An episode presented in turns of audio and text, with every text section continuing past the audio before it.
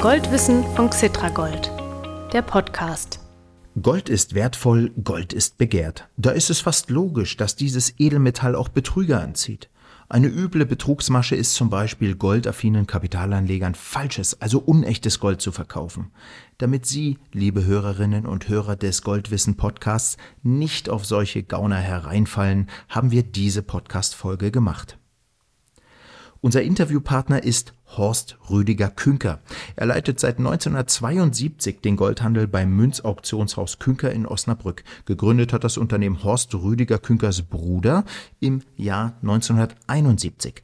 Das Münzauktionshaus gibt es also schon seit genau 50 Jahren. Nach dem Gespräch mit Horst Rüdiger Künker wird mein Goldwissen-Podcast-Kollege David Korsten Ihnen noch mehr Wissenswertes erzählen, damit bei Ihrem Goldkauf alles gut geht. Bleiben Sie nach dem Interview also unbedingt noch kurz dran. Mein Name ist Mario Müller-Dofel. Ich befrage unsere Interviewpartner für den Goldwissen Podcast. Schön, dass Sie wieder zuhören.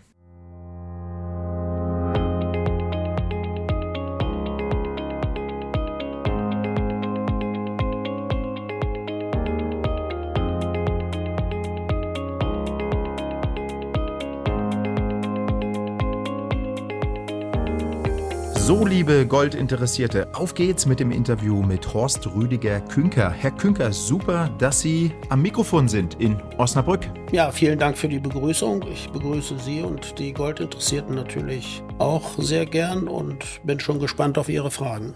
Herr Künker, Xetra Gold ist ja eine Exchange Traded Commodity, abgekürzt ETC. Das ist also eine verbriefte Goldanlage, für die das physische Gold der ETC-Anleger in einem geheimen Tresor hinterlegt ist. Beliebt bei Kapitalanleger sind aber auch Münzen und mit denen kennen Sie sich aus. Erklären Sie doch bitte einmal kurz, was das Münzauktionshaus Künker in Osnabrück macht. Ja, sehr gern. Wir versteigern etwa viermal pro Jahr in sehr großen Auktionen Sammlungen, auch Einzelstücke, die besonders wertvoll sind, die uns eingeliefert werden. Als Vergleich zum klassischen Anlagegold mal ein, ein Beispiel. Mhm. Es kann sein, wir haben eine antike Goldmünze aus Rom, also römisches Kaiserreich, Goldwert 300 Euro, Zuschlagspreis kann 100.000, 200 oder auch 300.000 sein und darüber. Das ist natürlich weit weg vom physischen Gold als, als Anlagepreis, sondern hier geht es um den reinen Beliebtheitswert, der sich aber aus einem Rieseninteresse weltweit rekrutiert. Das äh, hat mit dem Gold an sich nichts zu tun. Daneben ist dann unser zweites Standbein der Handel mit Goldmünzen, Anlage Goldbarren, aber auch mit der sogenannten Halbnumismatik. Einstieg bei uns ist etwa Ende des Dreißigjährigen Krieges, mhm. also das Jahr 1648. Diese Goldmünzen, wenn sie nicht, sagen wir mal, den Bereich über 30.000 überschreiten, denn dann kommen sie in eine Auktion den wirklichen Toppreis auszuloten, handeln wir eben auch. Und da gibt es eine sehr breite Gruppe von Interessierten, die auch diese Münzen kaufen, neben Krügerrand, Barren, Unzen und so weiter, was Sie also alles auch kennen. Wir sprechen davon geprägtem Gold, mhm. britische Sovereigns, äh, die lateinische Münzunion, äh, all diese Sachen, USA 20 Dollar Stücke, russische 5 und 10 Rubel Stücke, all das fällt die sogenannte Halbnumismatik. Ja, Sie haben gerade äh, einen ja, Beliebtheitspreis von 100.000, 200.000, 300.000 Euro genannt für eine Münze mit einem Goldwert von 300 äh, äh, Euro. Wie kommen Sie an solche wertvollen Münzen überhaupt ran? Ja, das ist eigentlich ein Riesenkreislauf. Sie mhm. müssen sich also eine Gruppe von vielleicht 5000 Sammlern vorstellen. Das ist aber jetzt eine willkürlich gewählte Zahl. Das können auch drei oder, oder 7000 sein, die eine starke Gruppe darstellen. Und diese Leute sammeln seit Jahrzehnten. Und irgendwann kommen sie an den Punkt, wo sie nicht mehr weiterkommen wollen oder können oder einfach sagen, für mich ist das abgeschlossen. Dann geben sie uns diese Sammlung zur Versteigerung in den letzten Jahrzehnten war das immer mit einem starken äh, Gewinn dieser Sammlung auch verbunden. Und dann wird es wieder aufgelöst und Sie selber können sehen, was Ihre Stücke, die Sie über Jahrzehnte mühsam gekauft haben, mit, mhm. mit langen Wartezeiten teilweise, heute für einen Wert darstellen. Und in der Regel sind die Leute auch sehr entspannt, wenn sie sehen, wie ihre Lieblinge in alle Winde verstreut werden. Das ist auch ein weltweites Geschäft. Mhm. Ähm, wir haben also Kunden eigentlich äh, aus allen äh, Gebieten, von aus Nordkorea natürlich nicht, wie Sie sich denken können. Aber ja. Ansonsten ist das ein weltweites Geschäft. Dann gibt's aber auch Fälle, wo die Familie oder auch, es ist natürlich auch so, dass die, wenn der Sammler stirbt, es oft zu uns kommt und versteigert wird. Das legen die Sammler oft schon fest. Aber es gibt eben auch Fälle, wo die Sammlung im Besitz der Familie bleibt, weil man ja. eigentlich gar nicht mehr weiß, was man mit diesem Erlös machen will. Das wird einem auch ziemlich äh, deutlich gesagt. Dann, die sagen, nee, wollen wir nicht, dann mhm. es, ist, es bringt uns nichts, wenn wir jetzt äh, da einen Riesenberg Geld erzielen. Wir haben lieber die Sammlung. Weil, hm, das ist eben auch ganz wichtig, sie können mhm.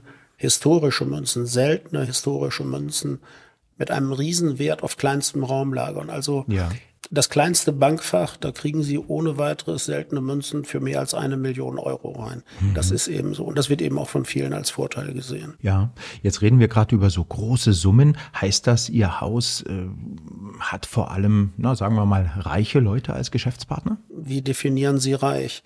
Ja. Äh, der Sammler, der bei uns im Vierteljahr 1000 Euro ausgeben kann oder nur 500 oder was auch immer, wird mit der gleichen äh, Aufmerksamkeit bedient wie der, der 30, 40 oder über 100.000 ausgeben will. Das ist ein mhm. Grundprinzip unseres Hauses.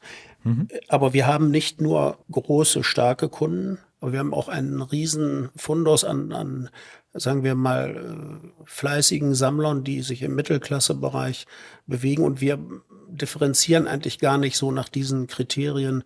Ist das jetzt eher ein, ein schwacher Sammler? Wie wollen Sie das sagen? Das sind Kunden und für die gilt es, sich ins Zeug zu legen. Und das machen wir mhm. auch so. Das ist auch ein ähm, Punkt sicherlich, der uns so erfolgreich gemacht hat.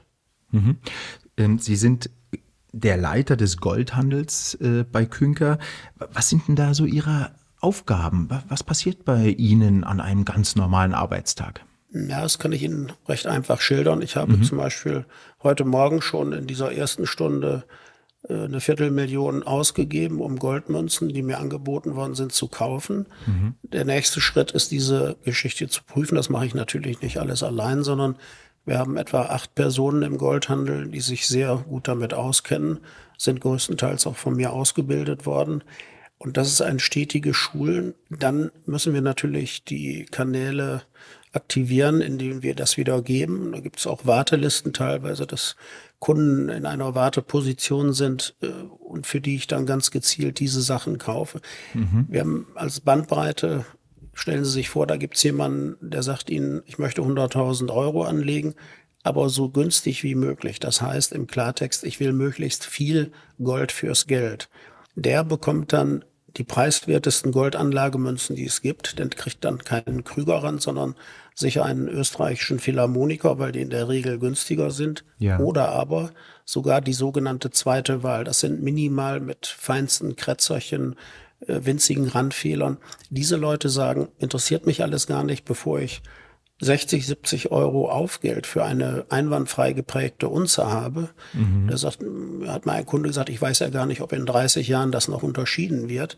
Ich will einfach nur viel Gold fürs Geld. Das ist eine ganz starke Gruppe.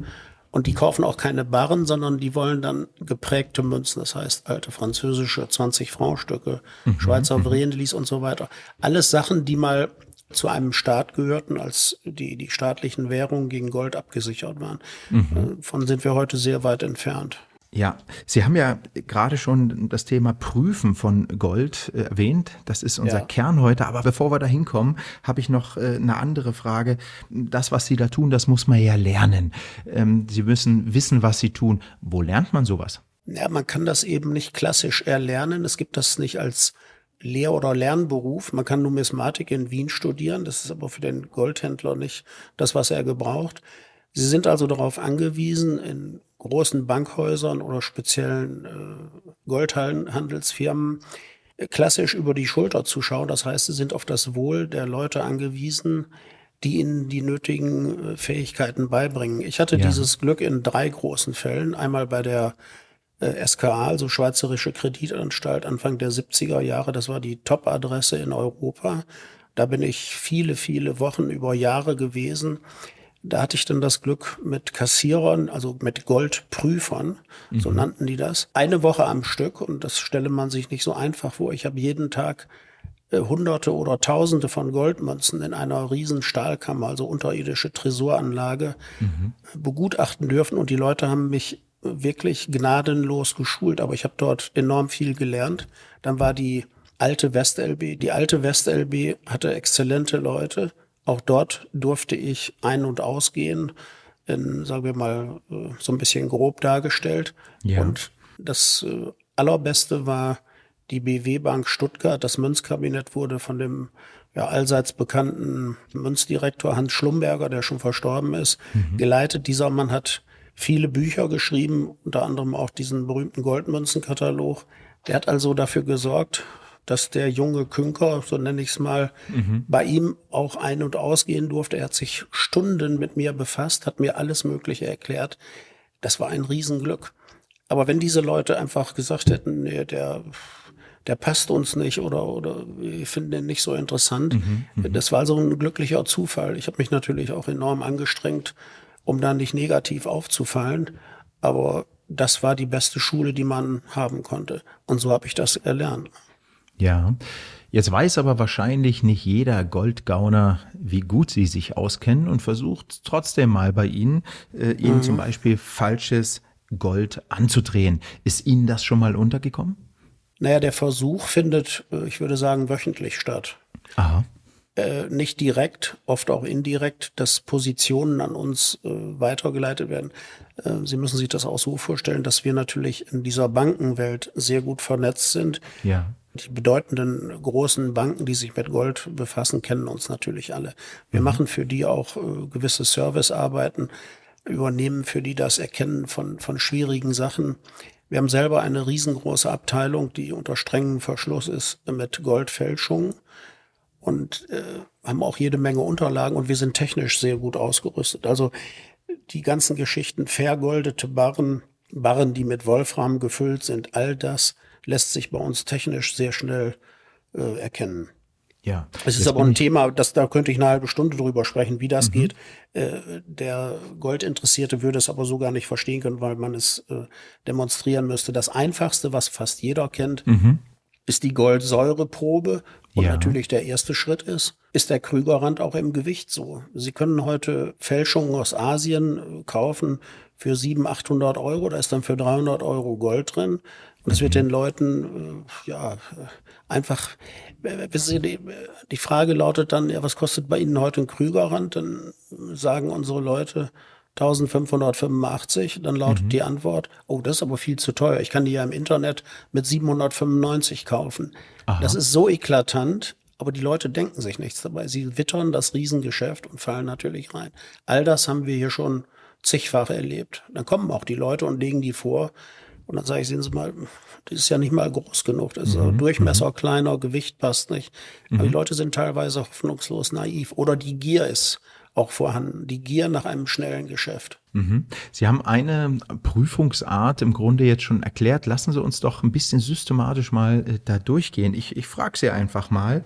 Ja. Ähm, äh, zunächst fangen wir mal an beim Kauf. Also wenn ich zum Beispiel eine Goldmünze kaufen möchte und ich gehe äh, auf, ja, zu irgendeinem Goldvertrieb oder zu einem Auktionshaus auf eine Internetplattform, äh, worauf muss ich da achten, dass ich nicht reingelegt werde? Fangen wir mal schon mal bei diesem ersten Schritt an. Also erstens mal würde ich äh, Gold in größeren mhm. oder auch in kleineren Mengen nur bei zertifizierten Händlern kaufen, ja. bei Banken, die dafür gerade stehen und die Firma sollte für die Echtheit unumschränkt garantieren. Das ist also das allererste. Vermeintliche Günstigangebote sind mit größter Vorsicht zur Kenntnis zu nehmen. Es mhm. gibt im Gold keinen Ausreißer nach unten. Diese etwas naive Wahrnehmung, ja, da kaufe ich Gold zehn Prozent unter Wert, also unter dem Spotpreis. Das gibt es nicht. Mhm. Kein mhm. Mensch verkauft Gold unter Spot. Es ist einfach ein Märchen. Aber es wird mit dieser Geschichte operiert, da werden dann Zahlen in den Raum gestellt und äh, ich würde nicht sagen, das ist so, so simpel wie beim Enkeltrick, aber es geht in die Richtung. Es ist größtmögliche Vorsicht geboten. Wenn die Firma nicht unumschränkt für die Echtheit garantiert, wir garantieren zum Beispiel lebenslang dafür, und prüfen die Sachen auch. Ich würde dann auch mal äh, die Frage stellen, wie prüfen Sie denn Ihre Goldmünzen? Mhm, mhm, und dazu gebrauchen Sie ein Equipment. Ich denke, dass wir in den letzten drei, vier Jahren etwa 250.000 Euro nur für elektronische, chemische und auch äh, Röntgenfluoreszenzgeräte ausgegeben haben, mit denen sie alles Mögliche prüfen können.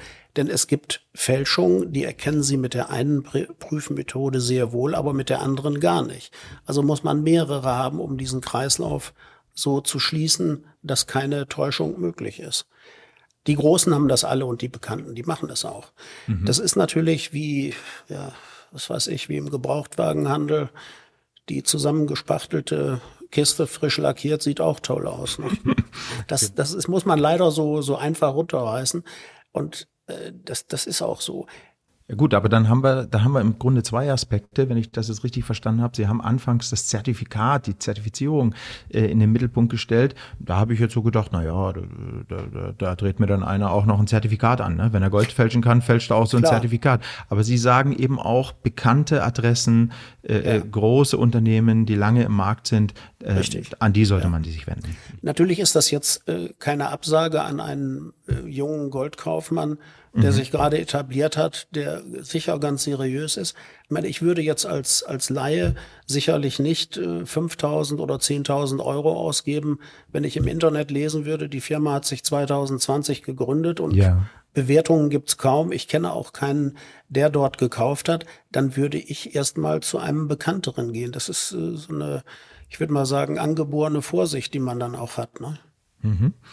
Gut, und jetzt äh, habe ich eine Münze gekauft und ähm, dann kriege ich ein bisschen Kaufreue zwei Tage später und denke, oh, hoffentlich ist das nicht doch irgendwie ein falsches Ding. Wie mhm. kann ich jetzt prüfen? Also Sie haben einmal schon gesagt, mal ganz simpel Durchmesser messen und auch mal das Wiegen. Gibt ja. es für Laien, zunächst mal für Laien, noch andere Prüfungsmöglichkeiten? Nein, die gibt es nicht. Mhm. Dazu müssten Sie sich Minimum stellt er 2000 Euro. Das ist das einfachste. Ich nenne das Reiseprüfgerät für moderne Unzen. Das mhm. ist ein, ein Stromleitungsprüfgerät. Aber das ist auch nur bedingt so, weil es unterschiedliche Anforderungen bei den Fälschungen gibt. Wir haben ein eigenes kleines Labor, äh, wo wir auch mit, sagen wir mal, schwach radioaktiven Geräten arbeiten. Das ist, äh, würde jetzt viel zu weit führen. Der nächste Schritt ist natürlich die, die Methode mit der Goldprüfsäure. Mhm. Ich habe selber mal einen Fall gehabt, hier für die Osnabrücker Kripo, da hat ein, ein hier ortsansässiger Arzt, man stelle sich das mal vor, äh, nachts um 23 Uhr von einem Unbekannten, damals ist lange her, für 35.000 äh, D-Mark 20 Dollar Stücke gekauft. Das war alles Messing vergoldet. Da war die Gier so groß, das konnte man aber mit diesem Säuretest sofort nachweisen. Also sie haben die Münze auf so einem Stein langgezogen, einen Tropfen Prüfsäure drauf und der mhm. verschwindet sofort, dann wissen sie, es ist kein Gold. Das ist aber die einfachste und simpelste Methode. Kennen auch viele Menschen von den mhm. Goldschmieden, Juwelieren. Wenn man Altgold verkauft, wird das auch meistens gemacht. Aha. Das reicht auch für den Fall völlig aus. Ich würde dann die Frage stellen, wie prüfen Sie eigentlich Ihr Gold? Ja. Und wenn dann äh, kommt, äh, ja, so durchs Ansehen, dann wäre ich schon vorsichtig. Mhm. Also es sollte schon ein gewisses Know-how vorhanden sein an ja. Technik. Ne? Mhm. Ähm, da kommen wir gleich nochmal drauf, auf, auf Ihre Profitechnik sozusagen. Aber zunächst, äh, da gibt es äh, noch einen Klangtest, habe ich mal gehört, weil Gold wohl anders klingt wie äh, als andere Metalle. Ist das wahr? Wie klingt es denn und so weiter? Also ich kann dringend davor warnen, aufgrund eines Klanges. Also der Goldklang ist okay und deswegen ist die Münze oder der Barren okay. Ich kann wirklich nur davor warnen. Ich mache das überhaupt nicht. Es gibt Klangproben bei historischen Silbertalern, wo man feststellen kann, ob der Schrötling, also das ursprünglich äh, äh, ausgeformte Silberplättchen, woraus der Stahler geschlagen worden ist, einen Schrötlingsriss hat. Das heißt, die sind ja oft gerissen, weil man ja mit einfachsten Mitteln, mit, mit Unter- und Oberstempel, mit einem Hammerschlag diese Taler geprägt. Das kann man zwar machen, und Sie können auch einen, einen Guss erkennen, weil er anders klingt, oder eine, eine plumpe Fälschung, wo ein, ein Stück versilbert ist. Aber bei Gold geht das wirklich überhaupt nicht. Also tut mir mhm. leid, da ist ein, ein, ja, eine falsche Information. In all den Jahrzehnten habe ich nie jemanden kennengelernt, der Gold am Klang geprüft hat. Und das ist mir auch nicht bekannt und ich halte auch nichts davon. Also es gibt bei uns nicht dieses, diese Methode. Mhm, vielen Dank. Jetzt kommen wir mal zu, zu den Profi-Methoden. Sie haben vorhin schon gesagt, eine Viertelmillion Euro steckt in Ihren äh, Prüfgeräten. Ja. Äh, vielleicht mal so ganz einfach für Laien. Was sind das für Geräte? Was machen Sie damit? Wie muss man sich das vorstellen? Naja, es ist einmal ein RFA-Gerät. Das ist für die Analyse der Oberfläche. Das dringt ein Mühe, also ein Tausendstel ein in die Oberfläche. Mhm. Damit kriegen Sie schon äh, sehr viel raus. Den Abstrich mit der Säure, das hatte ich eben schon mal gesagt. Mit unterschiedlichen Methoden natürlich für 333, 585 und auch 750er Gold bis hin zum 900er. Feingold kann die Säure nicht. Aber was ganz wesentlich ist, die Dichtemessung bei diesen Stücken, also es kennt jeder ja noch von der Physik vielleicht, man gibt ein Stück Metall, da gibt es dann Tabellen, in, langsam über eine Waage in ein, ein Wasser und verdrängt es damit. Mhm. Das ist ein hochkompliziertes Gerät und dann haben sie die spezifische Dichte. Die ist natürlich zum Beispiel, wenn Gold mit Wolfram gefüllt wird, gleich. Also fällt es da weg. Da können Sie das nicht machen. Wenn es aber eine Goldfälschung ist, die aus Gold besteht, ich sagte ja eingangs, Sie können äh, antike Münzen, also historische, die eben auch aus Gold gemacht worden sind, mhm. äh, sehr wohl über die Dichtemessung feststellen, ist es überhaupt Gold. Aber mit der Leichtfähigkeit, also setzen dieses Stück, was zu prüfen gilt, beispielsweise einen Barren, ich waren viele Jahrzehnte wurden 250 Gramm Barren aufgebohrt. Die Bohrspäne waren wertvoll. Es kamen dann äh, zwei Wolframstäbe rein. Es wurde wieder geschlossen, also vergoldet an der Stelle. Das ist technisch machbar. Ja. Und dann wiegt das Ding 250 Gramm. Es fehlen aber vielleicht 100 Gramm, weil das eben Wolfram ist. Das kriegen Sie über eine Stromleitprüfung hin. Mhm. Da ist zum Beispiel die Leitfähigkeit, das habe ich mir mal extra aufgeschrieben, bei Gold 48,8 muss da die, der Index sein. Und bei Wolfram ist es 20,7. Das kann theoretisch ein Laie, wenn er das Gerät richtig bedient, sieht er sofort, dass hier was nicht passt. Aha. Mhm. Ultraschall kann man auch machen. Es sind ganz andere Werte bei Gold als bei Wolfram. Das Wolframkern ist, ist die große Gefahr bei diesen Sachen.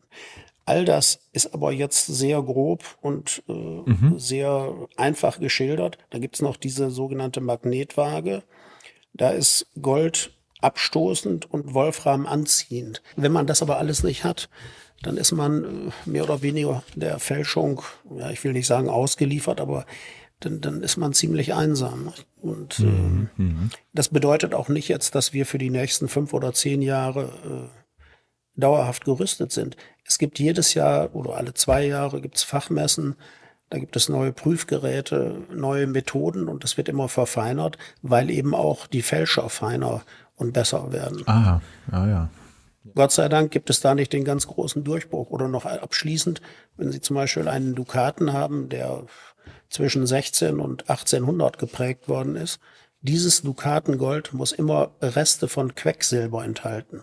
Man konnte damals das Dukatengold, was 980 fein hat, nicht so äh, genau analysieren, dass es quecksilberfrei ist. Wenn Sie heute 980er Gold haben, beispielsweise bei den österreichischen einer Dukaten, das ist garantiert ohne Reste äh, geringster Quecksilberanteile. Und wenn Sie jetzt einen, äh, jetzt nämlich ganz einfach verständlich, mhm. einen Dukaten von 1750 haben, wo Sie keinerlei Quecksilber finden, dann ist der garantiert falsch. Es ist dann eine sogenannte historische Fälschung zum Schaden der Sammler hergestellt. Weil, das wissen aber die Fälscher oft nicht, es müssen immer bei alten Dukatengold auch kleine Mengen Quecksilber enthalten sein. Mhm. Das ist dann schon ein ziemliches äh, Detailwissen, aber so funktioniert es letztendlich. Ja.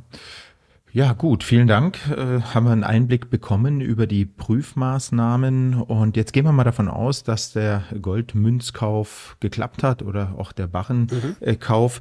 Mhm. Was ist denn Ihre Erfahrung? Wie verstauen, wie lagern oder verstecken äh, ihre Kunden ihr Gold ja, vor Gaunern, die es ihnen wegnehmen wollen. Machen die es zu Hause, legen die es im Bankschließfächer oder vergraben es im Garten? Wie geht das aus Ihrer Erfahrung? Auch. Alle drei Methoden sind mhm. mir durchaus bekannt. Ich will das jetzt auch nicht zu sehr detaillieren, weil hm, es hat auch was mit Vertrauen gegenüber unseren Kunden zu tun. Mhm. Ich würde mal sagen, mehr als die Hälfte hat es in sogenannten Bankschließfächern. Wenn Sie zu Hause einen Tresor haben, der kann noch so gut und, und sicher sein, auch äh, eingelassen. Sie sind natürlich insofern angreifbar bei einem Überfall. Äh, ich möchte das auch nicht erleben, mhm. dass man nachts äh, überfallen wird und es wird einem vielleicht eine Schusswaffe vorgehalten und die Leute wissen, warum auch immer, dass man wertvolle Sachen hat und, und äh, es wird eine Geisel genommen. Ich denke, dann schließt wahrscheinlich jeder seinen Tresor auf oder was. Mhm. Deswegen ist das immer mit Vorsicht zu genießen. Ich habe aber auch schon äh, ja, Fälle gehabt, um das mal ganz grob äh, zu analysieren. Äh, in Kellergewölben, wo ich dann durchgeführt wurde. Und dann hat derjenige gesagt, ist Ihnen was aufgefallen? Ich gesagt, nein. Da sagte er, dann ist ja alles gut, wenn es Ihnen nicht aufgefallen ist. Also war irgendwo etwas, was ich gar nicht gesehen habe. Mhm, hinter einer mhm. Mauer oder was auch immer. Es, es, gibt da ja vielfältige Sachen. Das Interessanteste, was ich mal gehabt habe, eben auch eine Anekdote. Da ruft mich dann eine große Landesbank an und sagt, kaufen Sie 150 Krüger ran, die waren aber in einem Tresor und der hat einen Meter tief in der Erde gelegen. Die Münzen sind alle bläulich angelaufen. Wir können die nicht verwerten. Da hatte also jemand ein Haus gekauft. Und dann übernehmen sie ja das Risiko, auch was im Boden ist und alles Mögliche. Ja. Und dann haben der den Garten neu anlegen lassen und hat der Bagger mal so ein paar Mal so ping, ping. Und haben geguckt, erst eine Bombe, äh, das Bombenentschärfungskommando und die haben gesagt, nee, das ist ein alter Tresor. Aufgemacht da waren alles Goldmünzen aus den 70er Jahren drin, also die, die ersten Ausgaben. Da hat der Vorbesitzer, war aber die Familie alles ausgestorben, äh, der hatte einfach seinen Goldschatz in einem Tresor im Garten einen Meter tief eingegraben und ist dann wahrscheinlich alt geworden, hat es keinem gesagt, darüber hinweggestorben und der Neukäufer hat es äh, also so entdeckt und hatte dann diesen Goldschatz und war ganz glücklich. Ne?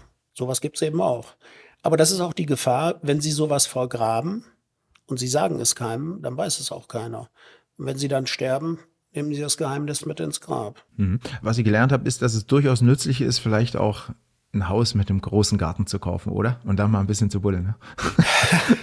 ja, aber das äh, sehen Sie, das ist uns jetzt einmal passiert. Natürlich andere Fälle, die auch, äh, da könnte ich Ihnen Stunden was erzählen, wie wir mhm. schon zu, zu Sachen gekommen sind. Auch dass, dass uralte Häuser abgebrochen worden sind mhm. äh, aus der so aus dem 15. Jahrhundert und dann findet man ein, ein altes Tongefäß wo, wo 200 rheinische Goldgulden drin waren. Also man muss wissen, das war der, der Urvorläufer des Euro. Und der rheinische Goldgulden wurde in den äh, östlichen Teilen Belgiens, der Niederlande, die es ja so als Staaten damals gar nicht gab, auch in Frankreich teilweise und natürlich im Rheinland, deswegen rheinischer Goldgulden mhm. bis Mainz, akzeptiert als Zahlungsmittel. Alle Handelsreisenden hatten die. Und da waren dann über 200 drin und der, diese Familie, die dann damit zu uns kam, dann haben wir das aber registrieren lassen. Mhm. Das ist auch äh, aus der musealen Pflicht, heute Kulturschutzgesetz noch wichtiger, damals gab es ah, ja. das nicht, mhm. Mhm. erfasst wurde. Die konnten dann auf einen Streich ihr äh, ja, Haus, was sie noch hätten viele Jahrzehnte abzahlen müssen, mit einem Streich bezahlen und die das waren die glücklichsten Menschen, die man sich vorstellen kann. Wahnsinn. Also Gold behält seinen Wert. Das ist auch die Nachricht, die wir oder die Botschaft, äh, die wir hier immer wieder ja. bekommen. Äh, sehr interessant. Aber ganz kurz vielleicht auch nochmal zu Ihnen. Sie haben gerade Überfälle angesprochen. Ähm, bei Cetra Gold liegt ja das Gold, das physische Gold der Anleger, was Sie praktisch mit äh, dem, dem mhm. verbrieften Produkt kaufen, in einem geheimen Tresor ich habe mhm. schon oft die Cetra Gold Verantwortlichen gefragt, wo ist er denn, wo ist er denn? Aber keiner wollte es mir verraten, sind da ganz verschwiegen. Das dürfen die auch nicht. Genau. Wie ist denn das bei Ihnen? Äh, ich meine, jetzt weiß ja, wenn, wenn viele Leute unseren Podcast hören, vielleicht auch ein Gauner, der weiß jetzt, ah, die Künkers, die haben da richtig viele Goldmünzen. Äh, haben Sie keine Sorge, dass, äh, dass diese Leute mal vorbeikommen bei Ihnen? Eigentlich nicht. Wir sind so gut abgesichert. Ich mhm. kann nur dringend jedem empfehlen, das nicht zu machen. Also ich kann Ihnen dazu sagen, wir sind ja äh, auch über die äh, Polizei mit einer Fachrichtung hier über, haben wir uns überprüfen lassen nach dem Sicherheitsstandard. Und die haben uns dann gesagt, abschließend, also es geht in die Richtung von Fornox und wir sollten uns mhm. keine Sorgen machen. Mhm. Dafür, ich kann das jetzt auch nicht erzählen aus Sicherheitsgründen. Na klar, na klar. Aber mhm. wir sind erheblich sicherer als jede Bankfiliale oder jede mittelgroße Bank hier in Deutschland. Das haben wir alleine schon deswegen zu machen, weil wir natürlich auch hochwertige Sammlungen anvertraut bekommen. Ja. Sie, Sie erben jetzt eine Sammlung von einer Million Euro, geben die zu Künker, wollen die versteigern lassen und dann hm, wird die da geklaut und Sie fragen nach den Sicherheitsstandards. Oh, eigentlich hatten wir die gar nicht. Das geht natürlich nicht. Sie sind Absolut. ja in der Verantwortung, diesen Leuten auch den höchstmöglichen Sicherheitsstandard zu bieten, den es gibt. Wir sind natürlich auch versichert, aber das wollen wir ja gar nicht. Wir wollen gar nicht erst diesen Fall eintreten lassen. Mhm. Und mhm. deswegen äh, ist es bei uns auch hochkompliziert, uns hier überhaupt zu erreichen. Oder mhm. Sie kriegen ja auch ohne Termin nichts und, und müssen und damit möchte ich es auch abschließen, viele Hürden überwinden und wenn sie raus wollen, ist es noch komplizierter. Ja, also ganz, das ist ja. das, was die, sagen wir mal, Ganoven nicht so gern haben. Mhm, genau, ne, die wollen ja schneller raus und sie werden, als, als Ja, und sie werden, werden äh, sicher 37 Mal gefilmt und fotografiert mhm. und das Ganze wird ein Vierteljahr, glaube ich, gespeichert. Mhm. Also das ist nicht so angenehm. Mhm. Ganz vielen Dank äh, für die kleinen Einblicke in, auch in Ihre, in Ihre Sicherheitsanforderungen. Äh, mhm. ähm, jetzt kommen wir zum Schluss, Herr Künker. Vielleicht nochmal zusammenfassend äh, für, ich sag mal, für ganz normale Goldanleger, die sagen, oh, ich will nicht nur Cetra Gold, ich will auch mal Münzchen und sei es für den Enkel oder, oder, oder für die Kinder zum Verschenken. Ganz beliebtes äh, Kapitel, was Sie gerade ansprechen. Wir haben ja die Konfirmation, die, mhm. die Kommunion, die Jugendweihe und was es alles gibt. Früher hatten wir das gar nicht, äh, das ganz vereinzelt nur. Mhm. Heute ist das schwer im Trend. Äh, mhm. Was schenkt man diesen Kindern oder Jugendlichen? Gold. Da gibt es dann oft auch so, so Goldsparpläne von den Paten, Großeltern. Da kann sich das Kind einen Führerschein leisten oder was auch immer. Also es ist sehr vielfältig. Es gibt schon Leute, die regelmäßig jeden Monat einen gewissen Teil in Gold anlegen. Und Sie haben mhm. es ja mhm. vorhin schon mal mhm. richtigerweise erwähnt. Gold ist nachweislich seit Jahrtausenden werthaltig. Das können Sie ja nicht von so ganz vielen Dingen sagen. Ja. Bei Banknoten trifft es zum Beispiel überhaupt nicht zu. Bis auf Sammlersachen, wenn Sie, was weiß ich, den, den ersten 100-Markschein der, der noch nicht mal bestehenden jungen Bundesrepublik haben, wo mhm. es noch Bank mhm. Länder hieß, in Kassenfrisch. Das ist dann eine Ausnahme, aber es ist papierempfindlich, während Gold, äh, das kann in der Erde sein, das ist ein, ein Edelmetall, das ist eigentlich unzerstörbar und das ist letztendlich auch der Indikator für diese, diese Werthaltigkeit. Und wenn es dann noch spezielle Münzen sind, also Sammlermünzen, umso besser. Aber das physische Gold war immer werthaltig. Es hat nie den Fall gegeben, dass man gesagt hat, Gold ist nichts wert. Bei Silber ist das viel, viel krasser. Silber ist auch schon mal zeitweise höher gehandelt worden als Gold. Mhm, aber es mhm. ist auch, so wie jetzt, völlig bedeutungslos. Mhm. Gut, vielleicht zum Schluss noch drei Tipps nochmal zusammengefasst, Herr Künker, für Privatanleger, für private Interessenten mit einem Durchschnittseinkommen. Äh, worauf sollen die achten beim Kauf von physischem Gold? Nochmal kurz zusammengefasst. Ja, es sollte eine äh, international handelbare Einheit sein. Das heißt Unzen, Halbunzen, Viertel, Zehntel Unzen, die können Sie weltweit verkaufen. Mhm. Sprich, ich habe äh, zehn Krügerrand und fliege jetzt nach Japan, dann kann ich die völlig problemlos dort verkaufen. Bei kleinen Barren ist es auf Europa äh, konzentriert, weil die äh, anderen Geschichten in der Regel immer nach Unzengrößen gehen. Das heißt, es gibt hier auch Unzenbarren, die werden in Deutschland nicht so gern genommen, sind auch sehr preiswert, aber im Ausland, im, im asiatischen, amerikanischen Ausland sind das die, Bar, die Größeneinheiten für Barren. Ganz genau heißt das, sie fahren mit dem 50 Gramm Barren nach Indonesien, was ein starkes Goldland ist. Dann ziehen die ihnen dafür vielleicht ein halbes Prozent ab, weil es nicht in ihre Geschichte passt, weil die dort mhm. auch nur Unzengrößen haben. Dann sollten Sie wirklich, wie schon eben ausführlich erwähnt, bei Firmen kaufen, die Sie einschätzen können. Ja. Und ja, die, die vermeintliche günstige Gelegenheit, mhm. die sollten Sie unbedingt überprüfen. Es gibt nicht das Schnäppchen im, im Goldsektor. Also zehn Prozent, ich, ich höre das manchmal oder lese das auch in, in so Anzeigen. Gold heute zehn Prozent unter Wert. Das ist Unsinn. Mhm. Das ist so ein bisschen wie, wie der neue Mercedes, den gibt's heute zum halben Preis, aber nur heute. Ne? Das, sowas gibt's eben auch nicht. Es gibt beim Gold keine Schnäppchen. Sie können schon sagen, beim Krügerrand ist die Bandbreite der Anbieter zwischen 1569 bis, bis 1600, aber das ist äh, nicht so sonderlich aufregend, würde ich mal sagen. Gut, ja, liebe Anlegerinnen und Anleger, jetzt wissen Sie, wie Goldbetrüger vorgehen und worauf Sie beim Goldkauf achten müssen. Denken Sie bitte daran, damit eben Goldbetrüger keine Chance bei Ihnen haben. Herr Künker, herzlichen Dank für Ihre Zeit und für Ihre interessanten Ausführungen.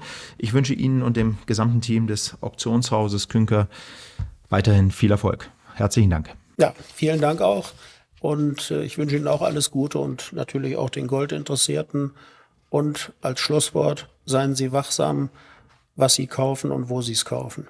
Vielen Dank. Ganz vielen Dank auch, Herr Künker. Tschüss. Tschüss.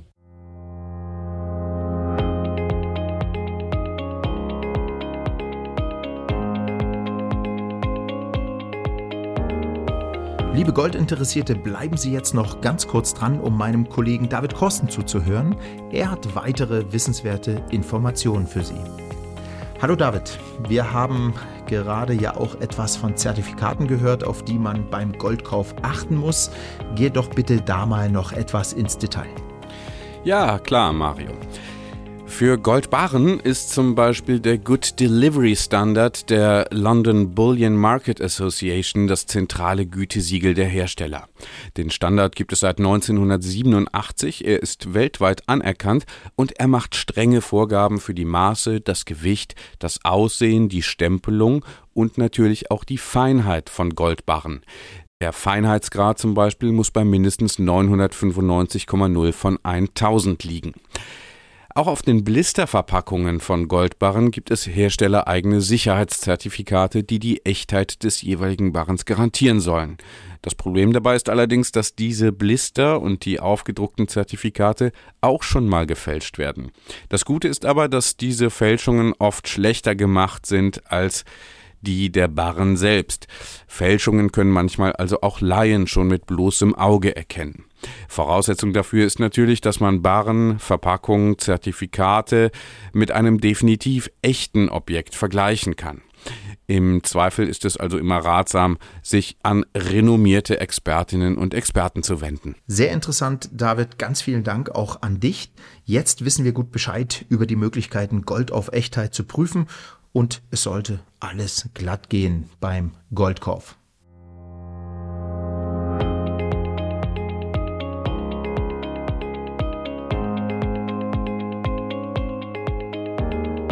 So, das war's. Wir sind am Ende dieser Podcast-Folge angelangt. Übrigens, ab September 2021 erscheint der Goldwissen-Podcast zweimal im Monat, also wie bislang an jedem ersten Freitag, sowie zusätzlich einmal in der Monatsmitte. Sie, liebes Publikum, bekommen dann auch jeweils ein kurzes Goldkurs-Update, in dem wir schauen, was Goldexperten zur weiteren Börsenentwicklung sagen. Damit möchten wir Sie noch besser als bisher informieren. Abonnieren können Sie den Goldwissen Podcast über Apps wie Spotify und Deezer. Ähm, so bekommen Sie die Folgen automatisch auf Ihr Smartphone übertragen, müssen gar nichts machen. Da gucken Sie dann einfach rein und los geht's. Auf Play drücken und anhören. Sie können aber auch ins Internet gehen, können dort den Podcast anhören unter www.xetra-gold.com. Dort finden Sie alle bislang erschienenen Folgen unter dem Menüpunkt Gold News. Das war's jetzt endgültig für diese Folge. Bis zum nächsten Mal, Ihr Mario Müller-Dofel.